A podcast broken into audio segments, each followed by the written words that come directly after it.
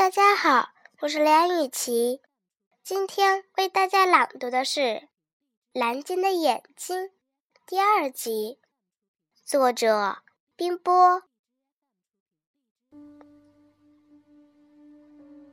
它就是巨大的蓝鲸。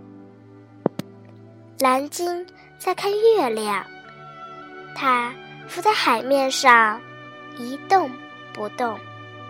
像一个孤独的小岛，与它的身体相比，它的眼睛是显得太小了。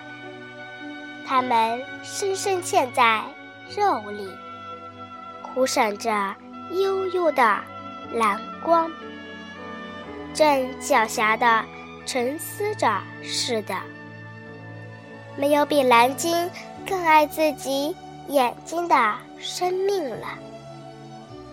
蓝鲸的一生，始终孜孜不倦地调理它的眼睛，用海水滋润、洗刷眼睛，让眼睛常常沐浴在橙色的月光、银色的星光里。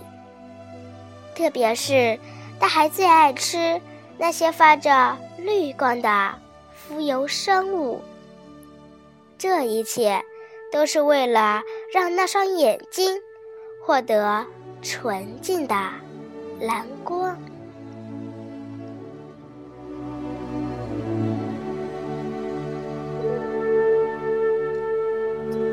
纯净的蓝光是那么的神秘、悠远、灵异，因为。它是灵魂的光它的眼睛充满了对月光和星光的渴求。